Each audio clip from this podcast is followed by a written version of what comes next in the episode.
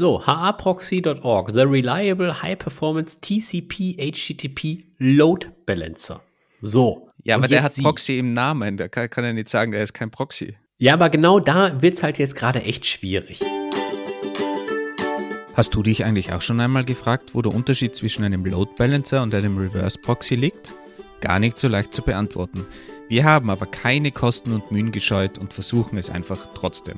Und dabei begegnen wir auch den nervigen Proxys aus unserer Schulzeit, dem Forward Proxy, Bastion Hosts, SOX 5 und SOX 4 Proxys, Edge Routern, CDNs, Zero Trust Environments und dem Geobalancing. Also auf in den Streifzug durch die Welt der Proxys. Ich würde jetzt eigentlich gern mit der Frage starten, was ist der Unterschied zwischen Load Balancer und Reverse Proxy? Aber nachdem wir uns ja schon nicht einig geworden sind und stundenlang fast gestritten haben zu diesem Thema, fange ich jetzt nicht mit diesem Thema und dieser Frage an. Also stundenlang mit dir zu streiten, da ist mir meine Energie einfach zu schade für. Ich glaube, da setze ich mich lieber irgendwo ins Gewächshaus und schaue den Pflanzen beim Wachsen zu. Aber in der Tat, die Frage ist nicht ganz so einfach. Ich war die Tage in einem Düsseldorfer Brauhaus bei einem schönen lecker Essen und drei bis 25 Füchschen. Und da habe ich zwei ehemalige Arbeitskollegen, die schon seit fünf, sechs, sieben Jahren. Moment, Moment, Moment, Moment. Bei einem lecker Essen, das heißt ein leckeres Essen, wo Lecker essen. Schädig. Naja, auf jeden Fall saß ich da mit zwei, zwei Herren. Die beiden verdienen ihr Geld schon seit ein paar Jahren, ich sag mal so fünf bis sieben, professionell mit DevOps und Cloud-Infrastruktur und SRE und wie man das jetzt heute alles äh, nennt. ich gedacht, DevOps ist kein Job, sondern ein Mindset. Wie können die damit Geld verdienen? Ja, okay, mit Mindset kann man Geld verdienen. Okay, lass ich dir nochmal durchgehen. Das ist korrekt, aber so funktioniert einfach die Industrie und da muss man jetzt, wir können jetzt hier in die Religionskriege abweichen, ja, wir können auch einfach die ganze Sache so akzeptieren, wie die ist. Auf jeden Fall. Aber du hast mit ihnen diskutiert, ja? Und dann? Ich habe nicht mit denen diskutiert, ich habe die einfach gefragt, okay, was ist eigentlich der Unterschied zwischen einem Load Balancer und einem Reverse Proxy? Ui, da kamen die aber ins Schwitzen. Also wirklich ins Grübeln und da ging es tief. Und dann war eine lustige Diskussion, das hat mir aber gezeigt, auch Leute, die sowas eigentlich tagtäglich und standardmäßig implementieren, haben Herausforderungen, diese beiden Begriffe, Tools, Applikationen, was weiß ich, wie man es nennt, zu unterscheiden. Und ich glaube, das hat uns eigentlich zu dieser Folge heute geführt. Und was ich ja auch extrem interessant gefunden habe, wenn ich mir so ein paar Gedanken über dieses Thema gemacht habe, ist, dass eigentlich, wenn ich mich so zurückerinnere, früher waren eigentlich diese Proxys immer nur im Weg. So mein erster Punkt, wo ich Proxys so erlebt habe, war irgendwie bei Firmen, in offiziellen Netzwerken, in Schule, keine Ahnung wo, wo immer diese dummen Proxys irgendwas geblockt haben, irgendein Dienst hat dann nicht funktioniert, man ist auf irgendeine spezielle Webseite nicht gekommen. Die haben irgendwie nur Probleme gemacht. Das war so mein Verständnis von Proxys. Die machen nur Probleme. Und heutzutage, wenn man sich überlegt, gibt es mittlerweile so viele Arten von Proxys, Reverse-Proxys, SOX-Proxys, überall gibt es Proxys und irgendwie sind Proxys hip geworden. Sogar in der MySQL-Welt mit Proxy SQL gibt es mittlerweile Proxys. Also was hat sich denn geändert, dass Proxys jetzt plötzlich gut geworden sind oder cool geworden sind? Aber das ist wirklich ein interessanter Gedankengang, denn früher war es ja wirklich so. Die Proxys gingen mir immer nur auf die Nüsse. In der Schule haben die mich nicht Counter-Strike spielen lassen oder ich konnte bei, bei dem Test nicht, äh, nicht schummeln, weil ich auf Wikipedia nicht raufkam oder, oder, oder. Und heutzutage baut man die freiwillig ein. Und das noch nicht mal, um Leuten irgendwas zu verbieten. Das ist ja das Lustige eigentlich. Also, was ich mich jetzt aber auch frage, wenn wir sagen, früher waren die Proxys immer im Weg, ist das denn heute auch noch so in Firmen und in Schulen? Also die aktuellen Schüler an Berufskollegs oder im, im Abitur oder ähnliches, haben die genauso Herausforderungen mit dem lokalen Proxy wie wir? Also du meinst, sind wir jetzt einfach auf der anderen Seite, eher auf dieser Infrastrukturseite, wo wir dafür verantwortlich sind, eben diese ganzen Restriktionen in irgendeiner Form in unserem Stack einzubauen? Ja, genau. Also sind wir einfach auf die, auf die, weiß ich nicht, böse, gute Seite? Na, ist Perspektive, glaube ich, hier. Aber ist das halt immer noch so ein Problem? Also, also kämpft man wirklich in Firmen und in Schulen noch mit dem Proxy, der den Traffic kontrolliert, der rausgeht? Du müsstest das doch eigentlich wissen. Du hast doch jahrelang an der Uni gelehrt und, und bestimmt im Informatikbereich, wie nennt sich das? Informatikstuhl? Nee, doch. Fachschaft, Fachschaft, Fachschaft Informatik. Die werden doch bestimmt damit auch beauftragt, macht mal die Infrastruktur hier, oder? Was die Fachschaft macht doch keine Infrastruktur. Die Fachschaft vertritt Studenten oder Studierende, besser gesagt. Aber wenn ich so zurückdenke, wir hatten eigentlich ein sehr offenes Netz an der Uni. Also es war eigentlich sehr, sehr cool. Was wir alles machen konnten. Wir hatten da überhaupt keine Restriktionen. In Schulen könnte das vielleicht schon anders ausschauen, könnte mir vorstellen heutzutage. Aber freut uns natürlich, wenn, wenn wir da irgendwie Rückmeldung bekommen von jemandem, der noch näher dran ist an dem ganzen Schulnetzwerk-Ding. Aber du hast eine interessante Frage aufgeworfen. Warum sind denn in modernen Infrastrukturen Proxys wieder so relevant?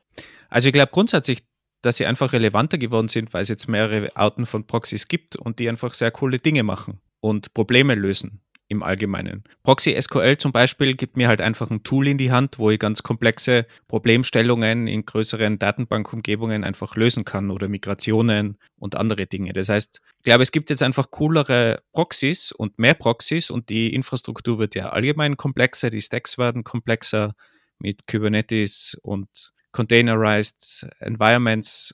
Brauche ich vielleicht einfach jetzt mehr diese zusätzliche Stufe von dem Proxy, den ich da zusätzlich noch reinhänge. Ich stelle mir gerade die Frage, ob es diese zusätzlichen Stufen früher auch schon gab, doch wir hatten noch nie einen Blick dafür, weil wir noch wissenstechnisch noch nie so weit waren. Ja, grundsätzlich, wenn du dir manche RFCs und Standards und so weiter ansiehst, die sind schon teilweise sehr, sehr alt. Also es hat schon Technologien da früher natürlich auch gegeben, aber früher hast du einfach keinen Kubernetes-Stack gehabt. Du hast halt da einen Server gehabt, der hat eine IP-Adresse gehabt und, und fertig. Und vielleicht war da noch ein Load Balancer davor. Maximal. Aber da sind wir schon wieder beim Thema. Ist ein Load Balancer nicht ein, eh nur einfach ein Reverse Proxy oder Proxy? Aber bevor wir da in die Diskussion jetzt einsteigen und bevor wir da wieder irgendwie abdriften auf einen Religionskrieg, wenn wir mal ganz vorne anfangen, was ist denn deiner Meinung nach ein Proxy? Wie definiert sich ein Proxy? Jetzt ganz ohne Reverse, nur Proxy an sich. Der klassische Proxy, würde ich sagen, der ist ein Server vor einer Gruppe von Client-Geräten, der meine Anfrage entgegennimmt und ans Ziel weiterleitet. Also so ein Weiterleitungsproxy oder Webproxy oder ähnliches. Und also so wie das ist äh, Schulbeispiel, oder? Also die Schüler sitzen hinter dem Proxy oder vor dem Proxy, je nachdem von welcher Seite man das sieht, und alle Anfragen gehen durch den Proxy durch. Genau, aus der Schulperspektive, so der Klassenraum hat jetzt 25 Rechner, der ganze Traffic ins Internet wird dann alles über einen Proxy rausgeleitet und der hat dann eine Whitelist oder Blacklist von, weiß ich nicht, irgendwie irgendwelchen shady Webseiten. Facebook oder so ich dachte jetzt an was anderes, aber Facebook, okay. Naja, auf jeden Fall nimmt, übernimmt er halt die Anfrage des Klienten, also des, des, des Rechners, leitet sie weiter und holt sich natürlich auch die Response und gegebenenfalls schaut sich auch die Response an und leitet diese dann wieder zum, zum Client zurück. Ja? Also der übernimmt eigentlich die, die Anfrage, kann man so sagen. Das bedeutet natürlich auch, dass dann 25 Rechner zum Beispiel mit einer IP-Adresse rausgehen oder immer mit der gleichen Art des Requests. Ja, wenn der Proxy zum Beispiel zusätzliche Header oder ähnliches dabei fügt, dann sind die natürlich von jedem, dann sind die natürlich bei jeder Anfrage dabei. Also um einerseits die Schüler zu schützen vor bösartigen Viren, Schadsoftware oder sonstigen Dinger, die, die da blockiert werden. Aber auf der anderen Seite auch der umgekehrte Weg, dass man das Internet vor den Schülern schützt. Okay, das klingt jetzt ein bisschen komisch. Eigentlich schützt man trotzdem die Schüler, wenn sie nicht auf Facebook gehen, auf die shady Webseite Facebook Okay, also vielleicht ist es immer zum Schutz der Schüler, wenn man das so sieht. Aber auf der einen Seite geht es halt um, wo kommt man überall hin, wo, auf welche Webseiten, wenn man nach draußen geht und auch wieder, was kommt zurück, wenn da Schadsoftware oder sowas dabei ist. Da könnte natürlich auch ein Antivirus irgendwie in dem Proxy noch drin sitzen, zum Beispiel. Ja, früher ging es natürlich auch noch mal ein bisschen darum, Bandbreite zu sparen. Ne? Da, wo dann auch noch so eine Schule vielleicht im, im zweifachen ISDN-Kanal rausging oder ähnliches, weil DSL war ja noch gar nicht so weit. Also ich glaube sogar, dass das ein ganz großer Punkt war und ich kenne das noch von vielen Firmen. Vielleicht ist es auch immer noch so, keine Ahnung, aber die gesagt haben, in einer großen Firma, das spart uns natürlich wirklich Bandbreite, weil wenn wir tausend Leute haben, die eh immer auf die gleichen Webseiten zugreifen und auf die gleichen Ressourcen, dann haben wir halt nur zehn Prozent des Traffics, als was wir sonst hätten. Keine Ahnung, ob das noch immer so relevant ist, ob das überhaupt möglich ist, so viel zu cachen. Alles wird dynamischer und personalisierter und individueller ich glaube, das Argument mit der Bandbreite ist wahrscheinlich heutzutage nicht mehr so wichtig. Da geht es dann schon mehr um die ganze Sicherheit. Da würde ich widersprechen. Und zwar habe ich einen ehemaligen Arbeitskollegen, der hat eine ganze Zeit lang bei einem kleineren Video-Broadcasting-Startup gearbeitet, die genau das gemacht haben. Und zwar haben die so eine Art Proxy in das Firmennetzwerk gestellt, die das Video-Broadcasting für die Client-Rechner in irgendeiner Art und Weise geschadet hat, beziehungsweise im internen Netzwerk gehalten hat oder wenn der Broadcast nach draußen ging oder von draußen reinkam, dass, da, dass die Bandbreite nur einmal genutzt wurde und dann intern weiterverteilt wurde auf mehrere Klienten. Das hat sich natürlich schon, je nachdem, was für eine Videoauflösung da dran ist, wie viele Klienten in einem Gebäude hängen und so weiter und so fort, Und dieses Startup wurde dann auch später von einer größeren Big Tech-Firma gekauft. Und das war 2022. Also dieses Bandbreiten-Thema, das gibt's immer noch. Ist halt nur natürlich jetzt alles ein bisschen spezieller und jetzt ja wahrscheinlich nicht auf Wikipedia oder so begrenzt, sondern eher so auf größere Streams und ähnliches. Aber Proxys werden natürlich jetzt auch gerade sehr, ja, gehypt möchte ich nicht sagen, sondern eher notwendig, wenn man sich die politische Lage natürlich auf der Welt mal anschaut. Ne? Thema Überwachungen, wenn ich jetzt zum Beispiel nicht in Deutschland sitze, sondern in Russland, in Korea, teilweise in der Türkei, wo dann Internet-Traffic einfach eingestellt wird, viele Seiten wie Twitter und so gesperrt werden, da spielen natürlich Proxys eine ganz große Rolle. Speziell natürlich sowas wie das Tor-Netzwerk, Bastion-Hosts und so weiter und so fort. Also das, die sind ja dann notwendig zur, zur freien Kommunikation. Und ich glaube, dass durch den technischen Fortschritt halt, also ich meine, politische Probleme gab es natürlich immer, aber der technische Fortschritt ermöglicht das jetzt natürlich durch die Anwendung von Proxys, dass diese Leute dann natürlich an Free Speech und so rauskommen. Also es kennt ja wahrscheinlich jeder dieses NodeVPN und so weiter. Die, die Werbung, die wird ja überall gemacht in, in allen YouTube-Videos und von Influencern. Das geht ja dann genau in, in diese Richtung. Also ich glaube auch, dass mittlerweile Proxys VPNs ersetzen, wenn es eben gerade darum geht, wie kann ich irgendwelche Sicherheitsmaßnahmen von Regierungen zum Beispiel umgehen. VPNs sind immer sehr teuer, sehr aufwendig, kompliziert einzurichten. Da ist natürlich ein einfacher Proxy, der aber dann eben nicht mehr in meinem Firmennetzwerk steht, oder in meinem Netzwerk steht, sondern irgendwo weiter weg in der Welt. Zu dem connecte ich mich und dann route ich den ganzen Traffic über diesen Proxy, meistens ein SOX-Proxy üblicherweise, weil der einfach mehrere Protokolle unterstützt. Ich kann dann alles darüber routen und kann dann irgendwelche Big Firewalls oder sonstige Dinge natürlich umgehen. Wobei man natürlich auch sagen muss, dass Proxys selbst zur Überwachung verwendet werden. Gerade in Firmennetzwerken, wenn die MitarbeiterInnen Überwachung ein Thema ist und es ist unglaublich, in wie vielen Firmen das ein Thema ist, dass einfach dieser gesamte Traffic überwacht wird, sei es unter dem Deckmantel Sicherheit. Wir müssen da rausfinden, was da übertragen wird. Aber natürlich auch ganz, ganz klassisch zur, zur Mitarbeiterüberwachung und solange das bekannt ist, darf das ja auch gemacht werden und es wird in extrem viel, vielen Firmen auch gemacht, muss man auch ganz klar sagen. Und da helfen natürlich Proxys auch als Man in the Middle Attack quasi zwischendrin zu sitzen. Und was auch wenige wissen, in ganz vielen Firmen ist es einfach Standard, dass dein SSL-Traffic, der eigentlich verschlüsselt wird, in dem Router, in dem Proxy einfach entschlüsselt wird und gescannt wird, überwacht wird. Man hat dann einfach andere Root-Zertifikate in seinem Browser und es schaut alles sicher aus, aber eigentlich sitzt da ein Firmenrechner dazwischen, der den gesamten Traffic im Plaintext mitlesen kann. Und das wissen eigentlich ganz, ganz wenig Leute, dass das auch passiert. Natürlich unter dem Deckmantel Sicherheit üblicherweise. Wir wollen halt verhindern, dass da irgendwie Virus runtergeladen wird oder aber auch vielleicht ein internes PDF nach außen gelangt. Wird teilweise auch über Fingerprints gescannt. Aber es wird rein technisch der gesamte Traffic gescannt. Du hattest gerade gesagt, okay, bei, bei Tor-Netzwerken oder ähnliches hast du immer von Proxy Singular gesprochen oder NordVPN. Wenn du über sowas sprichst, dann sind da natürlich in der Regel nicht nur ein Proxy involviert, sondern du springst mit deiner Anfrage eigentlich von dir zu Hause auf den ersten Proxy. Der leitet das an den zweiten weiter und dritten und so weiter. Du machst also diverse Hops, die es dann natürlich dann hilft, die originale Location schon irgendwie ein bisschen zu verschleiern. Ne? Also da spielt natürlich eine, eine ganze Menge eine Rolle. Jetzt nicht nur einfach äh, äh, Proxys hintereinander ketten, sondern schon ein paar Verschlüsselungen und so weiter und so fort. Aber da ist dann in der Regel mehr als einer involviert, mehr als ein Proxy involviert. Du hast am Anfang Bastion Hosts erwähnt. Kannst du das mal erklären für alle Nicht-Infrastrukturleute, die vielleicht mit dem regelmäßig arbeiten? Bastion Hosts sind eigentlich, ich sag mal so, die Eintrittstür in ein zweites Netzwerk. Jetzt stell dir mal vor, Du bist ein IT-Systemhaus und du maintainst die Infrastruktur von Siemens. Jetzt kannst du natürlich immer auf Siemens-Gelände fahren und dich dann ins Büro da setzen und die Infrastruktur maintainen.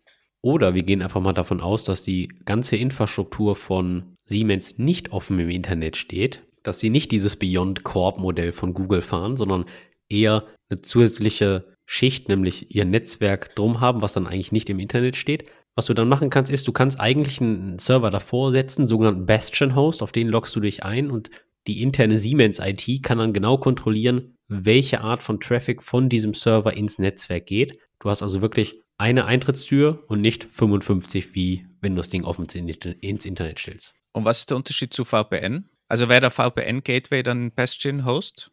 Wenn du, kann man so sehen, obwohl natürlich ein VPN auch verschlüsselt sein kann, ja, was dann beim Bastion Host natürlich nicht der Fall sein muss. Besonders wenn die Firewall dann Deep Packets Inspection hat oder ähnliches. Also du loggst dich ja beim VPN auch irgendwie an mit deinen Zertifikaten oder ähnliches. Das machst du ja beim Bastion Host ebenfalls. Du musst dich schon irgendwie authentifizieren und autorisieren, dass du dann da rein kannst.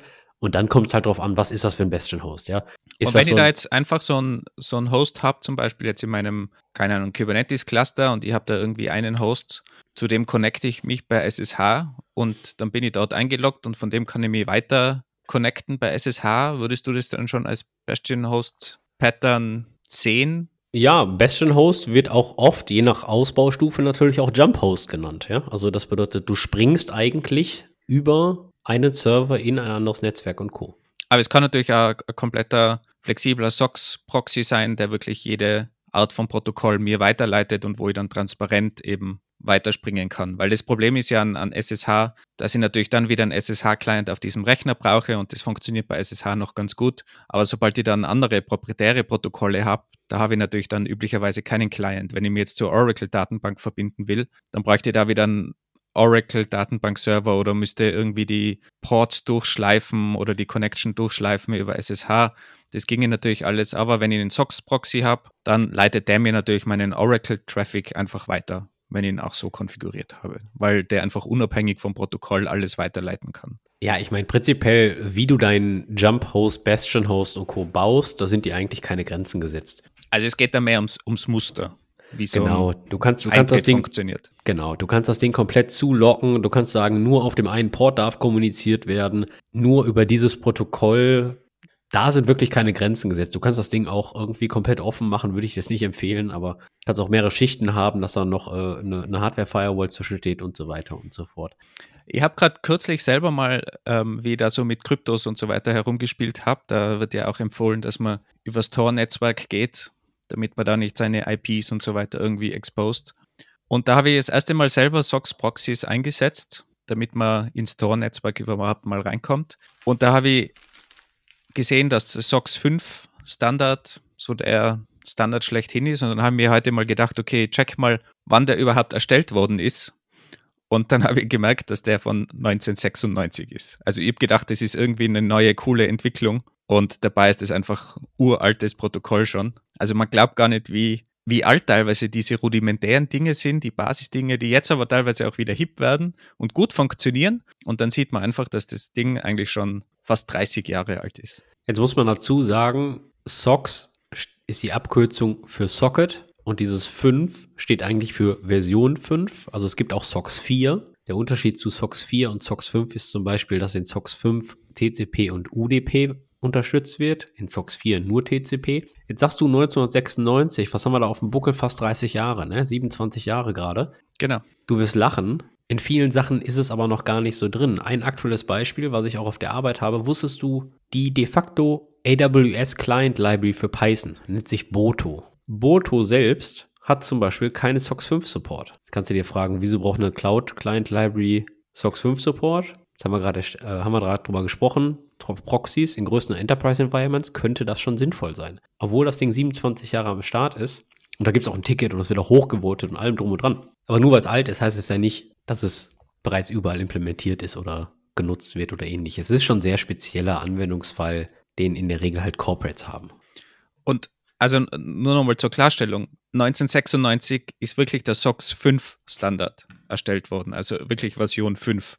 Und ich glaube, da sieht man einfach auch, dass ganz viele Technologien gerade so in dem Bereich super lang brauchen, bis sie implementiert werden. Wenn ich mich zurückerinnere, was wir an der Uni noch so gelernt haben, auch so zur Staukontrolle in TCP, IP, Stack und was es da für Möglichkeiten gibt und was damals so in der Forschungswelt und in, in der Standardisierungswelt gerade so langsam hochgeboppt ist, da sind wir immer noch nicht. Und wir verwenden immer noch eigentlich fast überall die alten Protokolle. Also diese ganze Grundinfrastruktur im Internet und diese Basisdinge, die entwickeln sich einfach ganz, ganz langsam und zwar ist der Hauptgrund halt einfach der, dass du da auf einem tiefen Level bist und jeder Hop im Internet, also jeder Provider, jeder Router, müsste das jeweilige Protokoll implementiert haben. Und daher ist natürlich die Adoptionsrate sehr langsam, weil es muss halt die ganze Welt sich entscheiden, wir machen jetzt irgendwas, wir springen auf diesen Zug auf, damit überhaupt was passiert. Weil wenn das halt nur ein Router kann und sonst keiner, dann hilft dir das halt am Ende sehr wenig. Mir ist gerade noch der Klassiker im Proxy-Anwendungsfall eingefallen. Im Hotel. Wenn ich meinen Laptop im Hotel aufmache, dann ich funktioniert es eigentlich zu 99 Prozent nicht. Ja, was mich immer sehr traurig macht, ist, dass dann oft ein unverschlüsseltes WLAN da ist. Ja, das macht mich immer sehr traurig, aber in der Regel. Ja, aber das wäre ja eigentlich das Beste. Ich, ich, ich, ich, weiß nicht, warum man immer alles verschlüsseln muss. Das wäre ja einfach das Einfachste und das würde funktionieren. Oder ein simples Passwort, aber dann kommt denn da irgendwelche Login-Webseiten, die nie funktionieren, die in deinem Browser nicht funktionieren, aus den 90er Jahren sind, irgendwelchen abgelaufenen Zertifikaten und schlag mich tot. Gut, da hängt man erst natürlich noch so ein Radius-Authentifizierungsserver dran und so weiter und so fort, aber im Endeffekt ist das eigentlich ein Proxy, ja. Der Proxy ist den, den Hotel-Traffic der Gäste irgendwie raus. Also für Leute, die schon ein bisschen länger aus den Schulen raus sind und ja, euer Hotel-Internet klassischer Proxy-Anwendungsfall. Vielleicht ist das auch der neue Anwendungsfall aus der Schule, ich weiß es nicht. Oder in der, in der Bahn zum Beispiel, Deutsche Bahn, wenn du dich einloggst, wird höchstwahrscheinlich, weiß nicht, wie es genau funktioniert, aber höchstwahrscheinlich deine IP-Adresse, MAC-Adresse freigeschalten und dann darfst du raus. Wobei wenn, natürlich das auf Router-Ebene mit der MAC-Adresse wahrscheinlich funktioniert und weniger über einen Proxy. Wenn die Route den Internet hat, das ist natürlich ein anderes Problem bei der Deutschen Bahn, aber nur gut. Jetzt haben wir die ganze Zeit über Proxys gesprochen. Jetzt sind aber Proxys ja nicht der, der, der hippe Scheiß in der modernen Cloud-Native-Szene, sondern, so. sondern Reverse-Proxys. Wolfgang, jetzt habe ich mal kurz bei Wikipedia nachgeguckt und der Wikipedia-Eintrag zum Thema Reverse Proxy ist auch von 2006. Also das andere war 96. Moment, das sind zehn Jahre dazwischen. Ja, trotzdem. 2006 ist ja noch super modern eigentlich. Außerdem 17, war der erste Eintrag 2006 zu dem Thema. Aber 17 Jahre, das kann es ja nicht sein. Also, bevor wir jetzt da reinsteigen, warum Reverse Proxys der neue heiße Scheiß sind, so wie geschnitten Brot, erklär doch mal bitte, was ein Reverse Proxy eigentlich ist, wenn wir schon die ganze Zeit über Proxys gesprochen haben. Also grundsätzlich würde ich mal sagen, dass es gar keinen Unterschied gibt. Also ein Forward Proxy, wenn man die anderen dann so kategorisieren will, und ein Reverse Proxy sind beides immer noch Proxys. Die bekommen eine Anfrage rein und leiten die weiter, machen vielleicht irgendwas mit der Anfrage, aber schalten sich dazwischen. Und wir haben ja zuerst zum Beispiel einen Forward Proxy erwähnt, der dazu genutzt werden kann, um jetzt zum Beispiel die Big Firewall in China zu umgehen. Der sitzt ja auch wo ganz woanders irgendwo im Netz draußen und leitet das dann weiter an die jeweiligen Rechner, die das betrifft.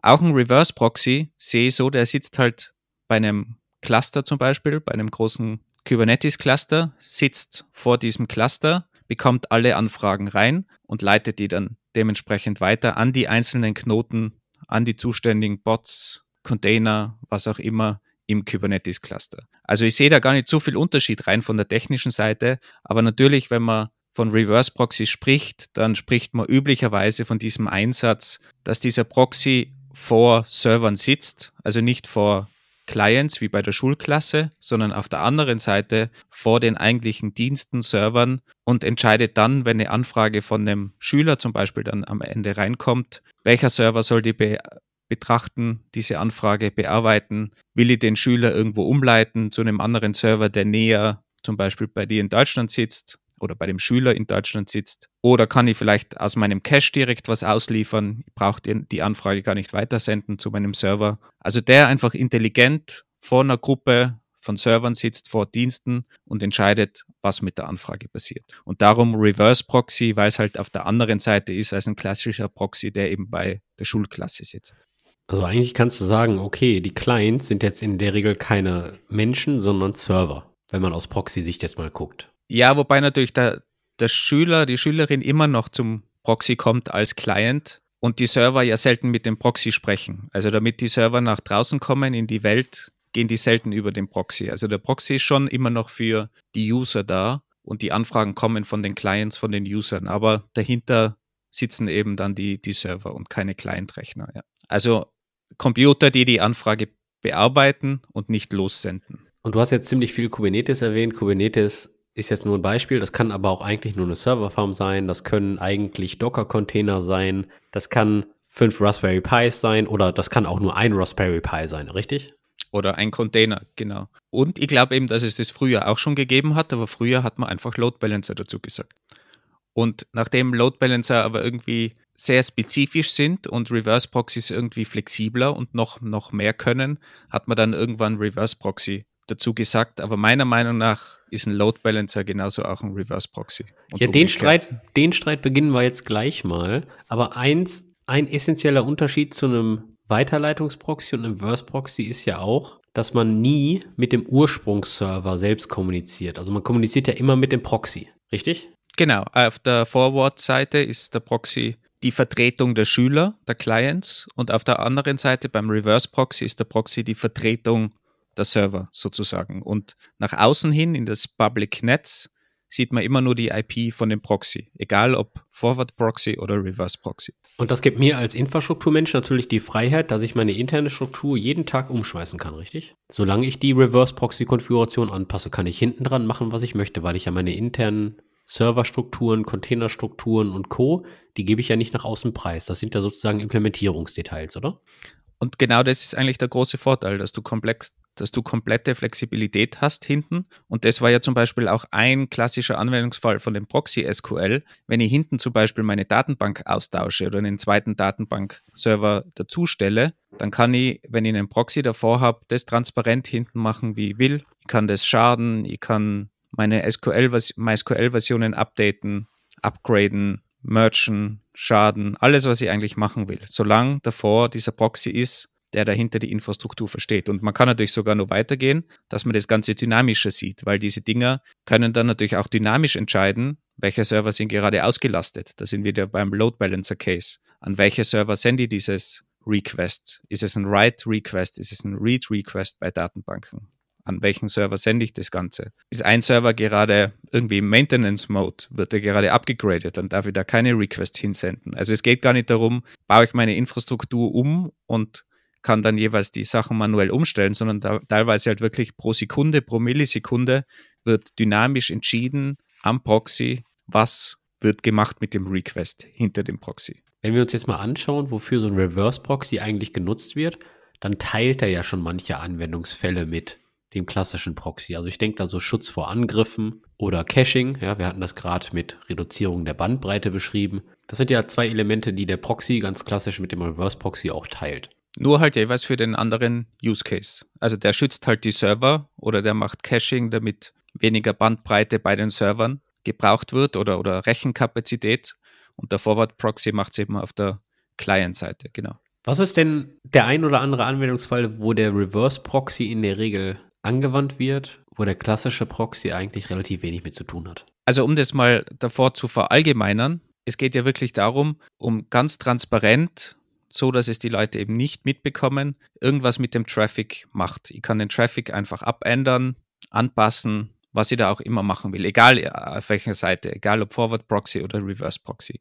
Und ich glaube, da erweitern sich die Szenarien gerade auch ganz, ganz stark. Also auch auf beiden Seiten. Früher hätte man sich ja nicht denken lassen, dass man auf dem Forward Proxy SSL entschlüsselt, scannt und das alles noch in Realtime, um irgendwie bösartige Sachen zu finden oder zu checken, ob irgendwie Mitarbeiter ihnen irgendwie ein internes PDF irgendwo hochladen in eine Public Cloud oder so. Also das hätte man ja früher, vor 20, 30 Jahren hätte, sie, hätte man sich das ja nie gedacht, dass das sinnvoll möglich ist, auch mit der Geschwindigkeit. Ja, aber was sind denn jetzt klassische Anwendungsfälle von Reverse Proxies? Also der ganz der klassische Anwendungsfall ist meiner Meinung nach der Load Balancing Anwendungsfall. Das heißt, ich terminiere die SSL-Verbindung, die verschlüsselte Verbindung am Rand meines Netzwerkes, meiner internen Infrastruktur und entscheide dann, wohin sende ich das Request zu welchem Server Round-Robin-Verfahren zufällig immer abwechselnd zu den hinteren Servern oder ich habe irgendwie intelligentere Algorithmen da. Aber das ist eigentlich so der Standard-Anwendungsfall, würde ich mal sagen, dass man einfach den Traffic annimmt, terminiert, die SSL-Verschlüsselung terminiert, nach hinten weiterleitet und die Server beantworten dann die Anfragen und vielleicht mache ich noch ein Caching am Weg. Das ist so der absolute Default-Fall, meiner Meinung nach. Naja, da schmeißt er ja schon natürlich zwei Features jetzt in einen Raum. Ja, Load Balancing hat erstmal nichts mit Verschlüsselung zu tun, meines Erachtens nach. Deswegen, du kannst auch Load Balancing machen mit verschlüsseltem Traffic oder mit nicht verschlüsseltem Traffic, ja. Aber Load Balancer haben klassisch auch immer SSL terminiert. Muss natürlich nicht sein, aber die klassischen Load Balancing Software, die, die können natürlich auch SSL-Terminierung üblicherweise. Ja, aber warum wird das überhaupt gemacht? Also ist das nicht viel besser, wenn ich meinen verschlüsselten Traffic bis zu meiner Applikation, bis zu meiner Node führe? Das erhöht doch die Sicherheit auch in meinem internen Netzwerk, oder? Ich meine, Attacken von intern sind ja real. Also meiner Meinung nach ist der Hauptgrund einfach Komplexität. Wenn du einen zentralen Eingangsserver hast, dann machst du dort die Terminierung, du brauchst das Zertifikat nur dort haben für deine verschiedenen Domains, du brauchst die Zertifikate nicht verteilen auf die einzelnen Nodes und alles wird zentral gemacht. Und bisher war ja eigentlich sehr oft eher die Sicht, dass du in deinem internen Netzwerk keine Verschlüsselung da mehr brauchst. Heutzutage geht es natürlich mehr in die Richtung, dass du SSL auch bei deinem internen Netzwerk hast und überall HTTPS verwendest, auch wenn das nur intern ist, einfach aus Sicherheitsgründen. Also man geht eh in diese Richtung, aber auch trotzdem wird terminiert auf deinem Gateway, auf deinem Reverse Proxy und dann wird eine neue HTTPS-Verbindung aufgebaut zu den einzelnen Nodes, wenn du wirklich intern auch SSL hast. Der Grund, der in meiner Karriere immer sehr oft angeführt wurde, sind halt CPU-Cycles, beziehungsweise die Rechenpower zur Entschlüsselung der ganzen Geschichte. Weiß ich jetzt nicht, wie relevant das heutzutage noch ist bei modernen CPUs, genauso wie mit den ARM-CPUs, wenn die jetzt gerade im ganzen Cloud-Bereich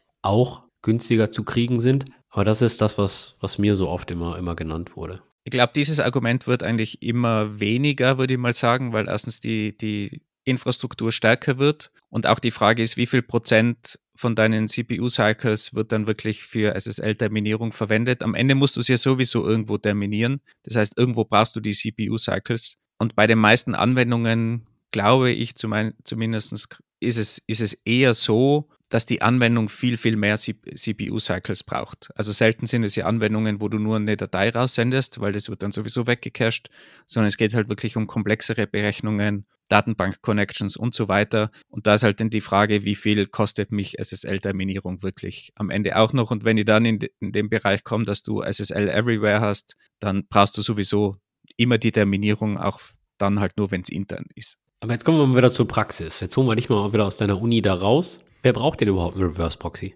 Brauche ich einen?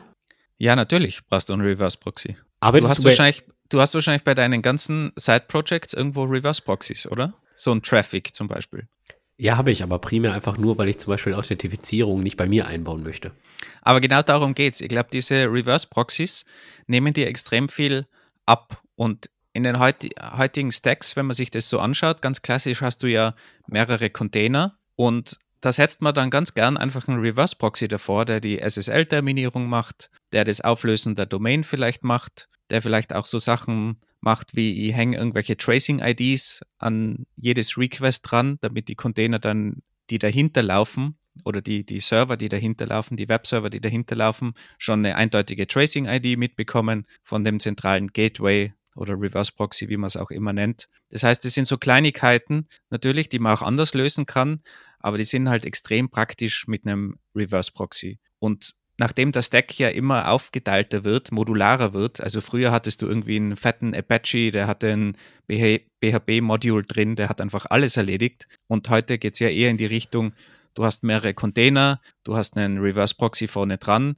dann wird es weitergesendet an den richtigen Nginx dahinter zum Beispiel. Und der Nginx ist dann connected mit einem äh, BHB Container, der dann nur das PHP-Handling macht.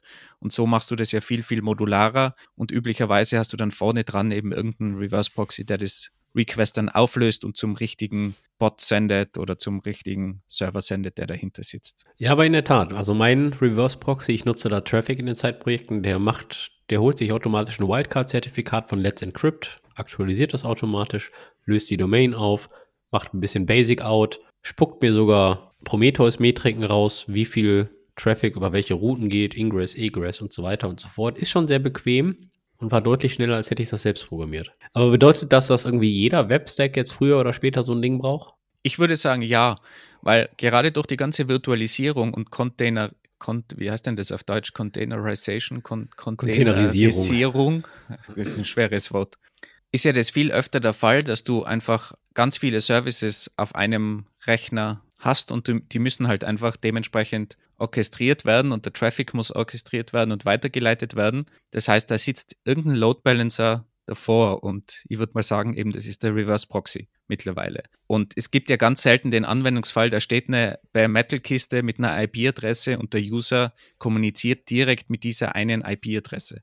Dieser Fall wird ja immer, immer kleiner, dieser Anwendungsfall und nachdem die Infrastruktur komplexer wird und alles modularisiert wird, in kleinen Modulen aufgeteilt wird, brauchst du irgendwas, das die Module zusammenhängt in irgendeiner sinnvollen Form. Und darum glaube ich, dass früher oder später jeder irgendwo einen Reverse Proxy einsetzen muss fast, beziehungsweise es einfach ganz viel vereinfacht und erleichtert. Und die Modularisierung ist ja auch super, weil irgendwann kommt vielleicht ein stärkerer Reverse Proxy raus. Traffic ist ja so ein Beispiel, der viel vereinfacht, aber vielleicht in einem Jahr gibt es irgendein cool, cooles neues Projekt. Und dann brauche ich natürlich nur dieses Modul austauschen, meinen Reverse Proxy in meinem Stack und habe vielleicht dann schon wieder einen Mehrwert gewonnen. Also zum Beispiel, wo ich begonnen habe vor, vor einigen Jahren mit meinem Cluster, da habe ich noch ein Nginx selber aufgesetzt, habe mir eigene Skripte geschrieben, die da die Let's Encrypt-Zertifikate holen und, und dann abspeichern und das ganze Routing machen zu den richtigen Services. Und mittlerweile gibt es halt einfach Traffic. Out of the box funktioniert genau gleich, holt sich die Zertifikate, macht das Routing, super einfach zu, zu handhaben, ist ein Befehl, der ersetzt mir das natürlich jetzt. Und umso modularer, umso einfacher bin ich natürlich auch mit dem Ersetzen beziehungsweise dem Hereinbringen von sinnvoller, sinnvolleren Technologien am Ende. Eine Story kann ich zu gutem geben, und zwar hat uns mal so eine Reverse Proxy auch mehr oder weniger sehr viel Arbeit erleichtert. Und zwar hatten wir den Fall, dass wir mehrere Terabyte Bilder hatten. Bei Trivago war das, weil ich meine, wer bucht ein Hotel ohne Bilder? Ja, jeder möchte zumindest mal das Badezimmer sehen und die Aussicht vom Balkon. Auf jeden Fall hatten wir etliche Terabyte Bilder auf lokalen Festplatten und der Server war jetzt, oder das, das Storage-System war jetzt nicht mehr das performanteste. Auf jeden Fall kam dann so eine ganz klassische Anfrage rein. Wir haben irgendwie hochauflösende Bilder gekauft, irgendwie Millionen Stück und die müssen jetzt resized werden. Was baut man da klassisch? Okay, man lädt die runter, packt die irgendwo hin und baut dann irgendwie so eine Art Queue-System und versucht das dann natürlich in die Breite zu verteilen. Haben wir dann auch gemacht weiß ich nicht, so drei, vier, fünf Worker-Nodes hatten wir dann da und dann haben wir so ausgerechnet, okay, wir bräuchten jetzt mehrere Monate, um die paar Millionen Bilder zu skalieren, äh, zu, zu resizen. Kannst dir vorstellen, das Management war jetzt nicht so happy. Was haben wir gemacht? Wir haben die ganze Sache nach Amazon S3 geschoben, auf EC2-Instanzen einmal in die Breite skaliert. Dann hatten wir aber das Problem, dass wir ein paar Bilder in der Cloud liegen hatten und ein paar Bilder immer noch lokal unten auf dem Storage. Da hat uns ein Reverse Proxy natürlich den Arsch gerettet, weil immer wenn eine Anfrage zu einem Bild an den Reverse Proxy ging, hat er erst nachgeguckt, okay, ist das Bild hier unten auf meinem lokalen Storage vorhanden? Nein, ist es nicht. 404. Zweite Stufe, ist das Bild da oben bei Amazon S3 vorhanden? Ja, retournier.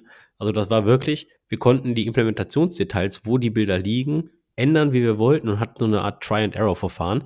Und der Reverse Proxy hat sich die ganze Sache natürlich dann gecached. Super luxuriös. Ist ganz interessant, weil dieses Projekt hat ja eines äh, meiner Teams damals geerbt und wir hatten ja probiert, es dann noch auf die nächste Stufe zu bringen, ein paar Jahre später und dynamisches Image Resizing zu machen. Das heißt, wenn Image nicht verfügbar ist, on the fly sofort in der Cloud auf Lambda ein neues Image zu erzeugen mit der richtigen Größe und es dann auszuliefern. Leider hat es am Ende nicht funktioniert. Lambda war einfach zu langsam, weil die Boot-Up-Time von Lambdas einfach zu unpredictable war. Da, das hat teilweise einfach zu lang gedauert.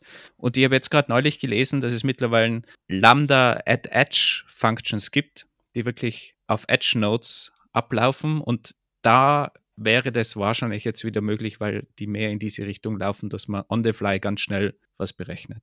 Naja, auch im Sektor Lambda gibt es natürlich jetzt eine, eine, unglaublich große Entwicklung. Ne? Also es gibt verschiedene Lambda-Funktionen, du kannst hier mehr Memory nehmen und so weiter und so fort. Also ich glaube, zwischen dem Zeitpunkt, wo du das da angewandt hast und heutzutage, da sind inzwischen noch mal ein paar Welten dazwischen. Also gegebenenfalls brauchst du auch gar keine Lambda at Edge Function, sondern ganz normal Lambda wird vielleicht auch schon reichen, aber. Ja, das Problem ist die Boot-Uptime von einer Lambda. Die kannst du nicht hundertprozentig sicher vorhersagen und wenn du Requests in Realtime behandeln willst, ist Lambda einfach die Garantie, die du von Lambda bekommst, einfach zu klein. Ja, aber es wird mit hoher Wahrscheinlichkeit irgendwelche Mechanismen geben, um komplett immer pre-warm was vorzuhalten und ähnliches zumindest eine gewisse Anzahl von Funktionen. Ein ganz klassischer Anwendungsfall, ein Architekturanwendungsfall ist ja auch von Amazon, du hast eine API-Gateway vorne dran und jeden Request feuerst du über deine Lambda-Funktion ab. Da kannst du mir ja nicht erzählen, dass es da keine Pre-Warm-Funktionen gibt, ähm, weil sonst wären ja manche Webseiten einfach tierisch langsam. Die hat es natürlich damals auch schon gegeben, aber damals war Lambda nicht für das ausgelegt, ja. Also, und ich glaube auch, dass zum Beispiel GCP da anders arbeitet weil die natürlich auch darauf ausgelegt sind oder das jetzt klassisch bewerben, dass du da ja wirklich eine API davor hängst und die auch dementsprechend schnell reagieren. Aber wenn du natürlich da wirklich in, in Millisekunden antworten musst, da geht es halt wirklich um, wie gesagt, jede Millisekunde in so einem Anwendungsfall und das war dann zumindest zum damaligen Zeitpunkt leider nicht möglich. Aber wie gesagt, auf Edge ist es wahrscheinlich jetzt möglich und ich glaube, Edge Compute Nodes sind eigentlich auch Reverse Proxies, wenn man es ganz genau nimmt, oder?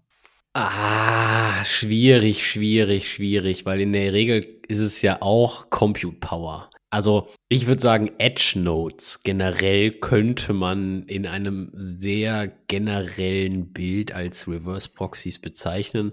Ob jetzt Edge Compute Nodes Reverse Proxies sind, weiß ich nicht. Also vielleicht ist das die nächste Stufe von Reverse Proxies, dass die dann auch simple Lua-Skripte oder ähnliches ausführen können und dann gar nicht mehr zu der Infrastruktur dahinter gehen, also das, das Proxy-Element von Reverse einfach weglassen, weil dann proxyen ja, die ja eigentlich nicht mehr, sondern führen die Logik eigentlich auch aus. Ah, schwierig, weil ich meine, kommt natürlich dann mit einer ganzen anderen Tüte von Problemen mit rein, ne? so nach dem Motto, du hast dann mehr oder weniger deine Ausführungslogik an mehreren Stellen in der Applikation, bisschen was auf der Edge. Also weiß ich nicht, ob ich da jetzt mit der Definition mitgehen würde, dass Edge Computing auch äh, Reverse Proxys sind. Also vielleicht zur ganz schnellen Erklärung, was über, überhaupt Edge Nodes sind.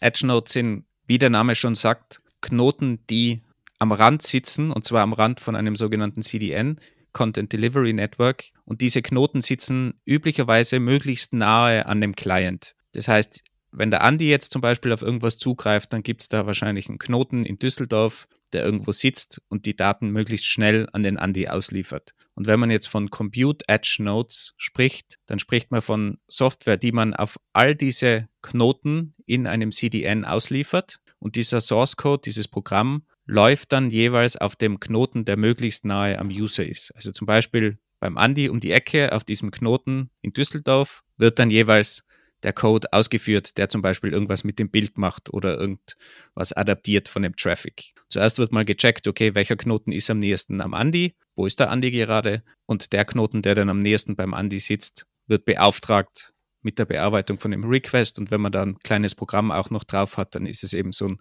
Compute Edge Node und dort wird das Programm dann lokal bei Andi um die Ecke ausgeführt. Und diese Programme agieren halt oft auch so wie Reverse Proxies. Die haben zum Beispiel irgendwas gecached, aber wenn sie keinen Cache haben, also keine gecachete Version von dem angeforderten Objekt, von der Webseite zum Beispiel, von dem Bild, dann fragen die zum Beispiel dahinter nach, holen sich dieses Bild und liefern das dann in der richtigen Form an den Andi aus. Also auch so Knoten, die dazwischen hängen oder Software, die dazwischen hängt, so ähnlich wie in Reverse Proxy, würde ich mal sagen. Und nachdem Reverse Proxys ja auch gerne cachen oder für Caching verwendet werden, sind die natürlich so ähnlich wie CDN-Knoten, die ja auch das Caching übernehmen. Also ich würde sagen, vom Pattern her, vom Muster her, agieren sie in einer ähnlichen Form, auch wenn es natürlich auf der technischen Seite schon nochmal leicht was anderes ist, würde ich sagen. Wir verkaufen jetzt Reverse Proxys, aber irgendwie wie geschnitten Brot. Ja, es ist alles nur mehr ein Proxy. Ich sage ja, Proxys sind hippe, neue, coole Dinger. Also kannst du mir sagen, da muss ich in mein Stack schmeißen und dann lübt alles. Also ich kann mir jetzt nicht vorstellen, dass es da keine Nachteile gibt. Kann das Brot schimmlig werden zum Beispiel? Ja, meiner Meinung nach der größte Nachteil, wie bei all diesen Dingen, ist natürlich die Komplexität. Umso mehr bewegliche Teile sind sie eigentlich nicht, Teile ich in meinem System habe, aber sie arbeiten natürlich auch, sind irgendwo beweglich, kann natürlich auch was schiefgehen. Und damit steigt die Komplexität, weil ich muss halt einfach, wenn mein Stack zehn Layer hat und durch zehn Schichten ein Request durch muss und ein Request schlägt fehl, muss ich natürlich auch in zehn Ebenen oder Schichten checken, wo liegt das Problem. Und eine Schicht davon ist halt der Reverse Proxy. Das heißt, die Komplexität erhöht sich natürlich. Das Debugging ist einfach schwieriger, weil alles verteilt ist klassisch Microservice-Architektur ist ja auch sowas, wenn ich ganz viele kleine Module habe, ganz viele Server, ganz viele Reverse-Proxys dazwischen. Alles wird schwieriger, jeder Proxy hat irgendwie Regeln, vielleicht sogar der Forward-Proxy von den Schülern hat auch noch einzelne Regeln und am Ende weiß ich nur, der Schüler hat irgendwie ein Problem und kann auf die Webseite nicht zugreifen und dann muss ich halt rausfinden, wo in diesen zehn Schichten passiert wirklich diese Fehler. Also das ist, glaube ich, der größte Nachteil, dass die Komplexität natürlich irgendwo erhöht wird. Aber das ist natürlich mit, mit jeder Schicht. Das ist durch die, die modulare Zusammenbauweise habe ich dieses Problem der Komplexität. Ja, damit geht natürlich einher, dass man natürlich auch gegebenenfalls Knatsch im Team kriegt, ne? So nach dem Motto, oh, wo packe ich die Logik denn jetzt hin? Packe ich die in meinen HTTP-Router, in meinem React oder packe ich die in eine Reverse-Proxy? Und da muss man natürlich ganz klar aufpassen, dass du dann nicht so eine, ist jetzt nicht wirklich ein Split-Brain-Problem, aber dass du halt einen Teil der Routing-Logik im Reverse-Proxy hast, einen Teil der Routing-Logik in deiner App. Also da kann es natürlich schon sehr schwierig werden, Und besonders, wenn du noch ein bisschen Fluktuation in dem Team hast, dann weiß halt gar nicht mehr einer, okay, wieso kommt mein Request gar nicht an und der wird einfach quer einfach mal eben, vielleicht sogar im Kreis in deinem Netzwerk geroutet, weil irgendwie der eine Reverse Proxy mit dem anderen Reverse Proxy spricht oder so. Also alles schon gesehen. Auch beim Proxy SQL in, in MySQL zum Beispiel, wenn da natürlich klassische Datenbankadministratoren dahinter sitzen und irgendeine Magic machen und deine Datenbank-Requests umleiten und du hast ein Problem in deiner Software als reiner Entwickler, du siehst natürlich gar nicht, was da abgeht und weißt es vielleicht auch gar nicht. Das heißt, du musst wieder die Leute fragen, okay, was ist da ein Problem? Wo entsteht dieses Problem? Ich greife nur auf die eine IP zu. Das ist für mich ein MySQL-Server und dahinter sitzen aber vielleicht 100 MySQL-Server, wo irgendein Sharding passiert und sonstige Magic. Und das macht es natürlich auch aus Developer-Sicht viel, viel schwieriger. Und da ist natürlich auch wichtig, wenn man dann sowas hat wie, wie das Tracing, was ich kurz zuerst schon angesprochen habe, dass zum Beispiel der erste Reverse Proxy vielleicht so eine Tracing-ID dranhängt an jedes Request und alle in die Schichten dahinter verwenden wieder diese Request-ID und speichern in den Logs immer die Request-ID mit, weil dann kannst du halt mit einer guten Logging Herangehensweise und einem zentralen Logging vielleicht auch ganz schnell rausfinden, okay, dieses Request schlägt fehl, wo kommt denn das überhaupt vor, in welchen Schichten, wo wird was gemacht, wo gibt es einen Fehler und so weiter. Also da sind halt dann so Herangehensweisen wie eine Tracing-ID sehr, sehr hilfreich in so einem verteilten System. So, und ich habe immer das Gefühl, immer wenn etwas hip ist, dann muss jeder einen neuen Begriff dafür erfinden. Weil wenn ich haben wir ja schon Reverse Proxy. Früher war es der Load Balancer oder der Proxy, jetzt haben wir den Reverse Proxy. Ja, da gehe ich nicht mit, da erklären wir, schreiten wir gleich noch ein bisschen drüber. Aber was ich so denke, wenn ich jetzt Reverse Proxy eingebe bei Google, was finde ich da? Ich finde ein Nginx. Ja, ein Nginx ist für viele Leute immer noch ein klassischer Webserver, so wie Apache. Dann gibt es ja, man könnte ja jetzt sagen, Reverse Proxy ist auch ein Webserver. Könnte man auch. Dann gibt es aber noch den Traffic. Der bezeichnet sich selbst als Edge Router. Dann gibt es einen Envoy. Ein Envoy bezeichnet sich als Edge und Service Proxy. Dann gibt es diese ganze Cloud-Thematik, Google Cloud Plattform, Amazon Web Service, Microsoft Azure. Da gibt es dann das Amazon API Gateway kann dafür genutzt werden. Oder du machst eine Kombination aus Amazon CloudFront und AWS Lambda at Edge. Ja, da sind wir beim Edge Computing. Bei Azure heißt das Service Fabric. Bei GCP ist dann das doch der, der klassische Cloud Load Balancing kann auch irgendwie so Reverse Proxy Features. Dann suchst du nach Load Balancing Features und landest beim HA Proxy.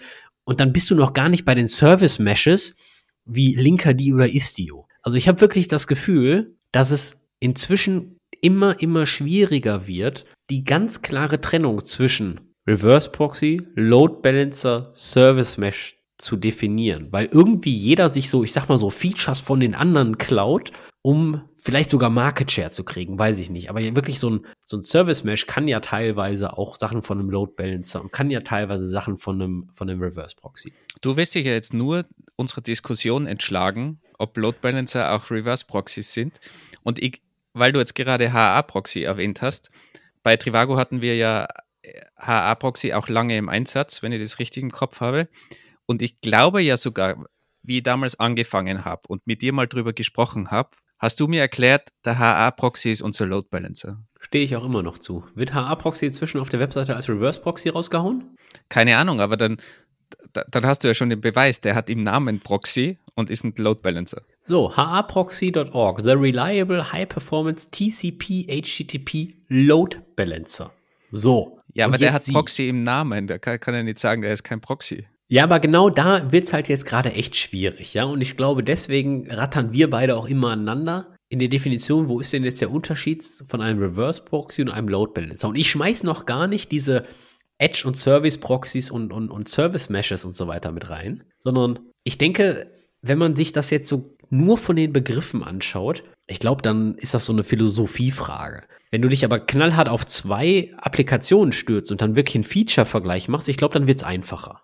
Also ich würde ja sagen, grundsätzlich, bei Proxy können wir ja mitgehen mit der Definition, oder? Proxy hängt sich irgendwie dazwischen, leitet was weiter. Soweit sind wir d'accord. Ja, gut, das macht ja ein Load Balancer auch. Genau. Und meiner Meinung nach ist ein Load Balancer einfach ein Spezialfall eines Proxys, weil der proxyt irgendwie den Traffic und macht es halt noch intelligenter, indem er Load Balancing betreibt, dass er das hinten weiterleitet. Also das ist ein Spezialfeature in einem Proxy, aber er ist definitiv ein Proxy. Ah, ja und nein. Also jetzt ist er wirklich, das ist jetzt mal eine interessante Geschichte. Wenn, Wobei, wenn äh, vielleicht, um das noch zu spezifizieren, also ein HTTP-Proxy, weil es gibt natürlich, äh, sorry, ein HTTP-Load Balancer, weil es gibt natürlich auch andere Load Balancer und du kannst Load Balancing auch über DNS machen. Und das ist dann natürlich was ganz was anderes, aber ist immer noch Load Balancing. Aber ein HTTP Load Balancer ist meiner Meinung nach ein Proxy mit dem speziellen Feature, dass er eben Load Balancing auch noch macht. Ja, aber wir haben die ganze Zeit von dem Proxy und Reverse Proxy gesprochen, dass ein Kernfeature unter anderem Content Caching ist. Und das sehe ich halt bei Load Balancern in der Regel nicht. Ja, aber HA Proxy kann natürlich genauso Caching. Macht der Content Caching? Macht der Response Caching? Ist eine gute Frage, weiß ich jetzt gerade nicht. HA Wenn ich das richtig im Kopf habe schon. Response Caching. Das kann doch heutzutage jeder coole Load Balancer, oder? Okay, um diese Diskussion irgendwie zu beenden, ich glaube, es ist schwierig. Wir einigen uns einfach darauf, dass wir nicht einer Meinung sind. Ist, ist vollkommen okay. Also ich glaube, was man, was, man, was man sagen kann, dass die Masse an Load Balancern Support für Layer 3 und Support für Layer 3 bis 7 hat und dass die Masse an Reverse Proxies sich primär auf HTTP spezialisiert. Es gibt Reverse Proxies für an, speziellere Anwendungsfälle, SQL Proxies. Es gibt den Tram Proxy, der das für Memcache macht. Es gibt auch einen Memcache Proxy inzwischen. Es gibt Tram Proxy macht das auch für Redis und so weiter. Also, wenn du dir jetzt einen ganz klassischen Nginx nimmst, der spezialisiert sich auf HTTP, wo du hingegen bei fast jedem Software Load Balancer Layer 3, 4, 5, 6, 7 für die Leute, die gerade die Ausbildung haben. Ich rede von den OSI Layern, OSI Referenzmodell. ISO OSI. Schöne Nummer. Ich glaube, jedem geht gerade so ein bisschen äh, Gänsehaut über den Arm.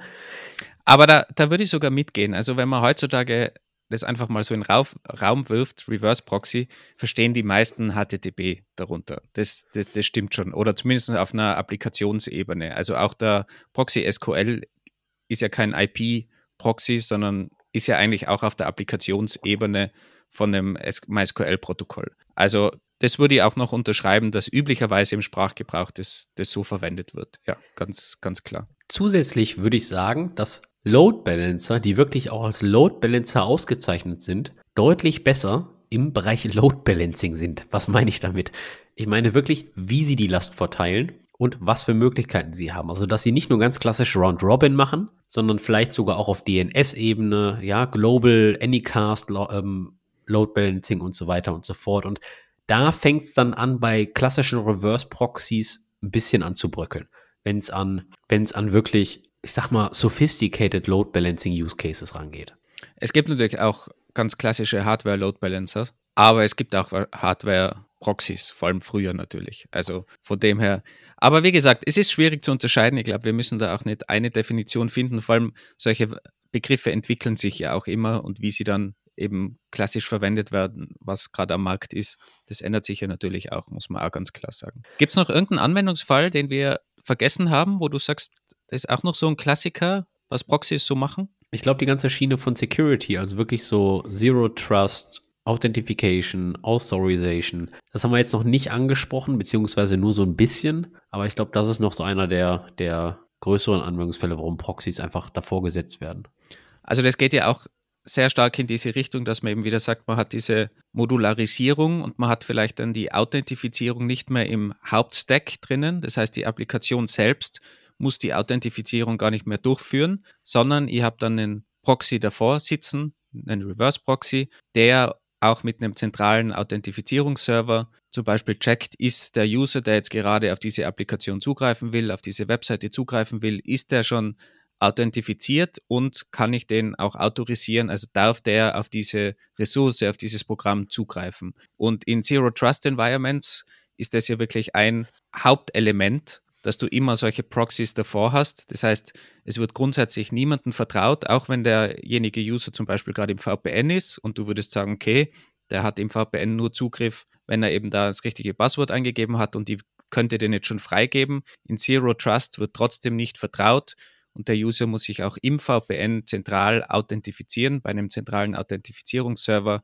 und jede Applikation hat dann noch so sicherheitshalber so einen Proxy davor sitzen, der checkt, ist der User authentifiziert und darf der auf die Ressource zugreifen und die Applikation ist dann einfacher gestaltet, weil die muss sich eben nicht mehr um dieses ganze Zeug Authentifizierung und Autorisierung kümmern. Im Windows-Bereich NTLM ist es so ein Klassiker, dafür, aber da gibt es natürlich auch, wie gesagt, im Zero Trust Environment, was ja so das neue Passwort ist von Google, diese Identity Aware Proxies, die dann eben dementsprechend davor sitzen. Aber grundsätzlich kann man das genauso mit einem Radius-Server oder sonst irgendwas realisieren. Aber das sind so Bereiche, wo ich eigentlich eh wenig Ahnung habe und wer sich da mal interessiert, hört am besten den Wartungsfenster-Podcast. Die sprechen die ganze Zeit über solche Dinge, wo ich mir immer denke, okay, ich habe eigentlich wenig Ahnung, was so überall abgeht in diesem ganzen Authentifizierungs-Windows und sonstigen Kram. Ja, bei Zero Trust weiß ich jetzt gar nicht, ob sich da nicht schon wieder die Industrie ein bisschen dreht. Also wer im Cloud-Native-Bereich unterwegs ist, speziell im Kubernetes-Bereich, Service-Mesh-Bereich, der wird vielleicht Open Policy Agent was sagen.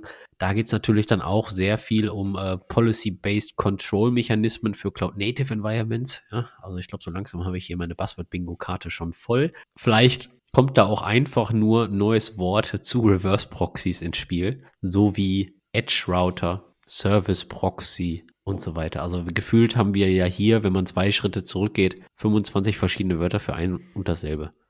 Aber ich glaube, das ist ja auch die Kunst, dass man eben diese Grundlagen, diese Technologien kennt und das dann auch entschlüsseln kann und dieses Marketing-Lingo runterbrechen kann auf das, was es eigentlich ist. Und das ist ja oft wirklich ganz, ganz wichtig, dass du dann eigentlich merkst, okay, das ist nichts anderes als ein Reverse Proxy und der checkt auch noch, ob der User authentifiziert ist und das geht mit NTLM genauso und man braucht jetzt keine hyperneue Technologie von Google und ein Identity Aware Proxy ist auch nichts anderes als ein Reverse Proxy mit einem Modul drinnen, der halt checkt, welche Identität greift gerade darauf zu. Also das ist schon ein Skill, den man sich angewöhnen sollte, dass man eben sich nicht so blenden lässt von diesen Sales-Webseiten, sondern halt wirklich das runterbricht auf die Technologie und vielleicht dann auch andere Wege findet, wie man das umsetzen könnte.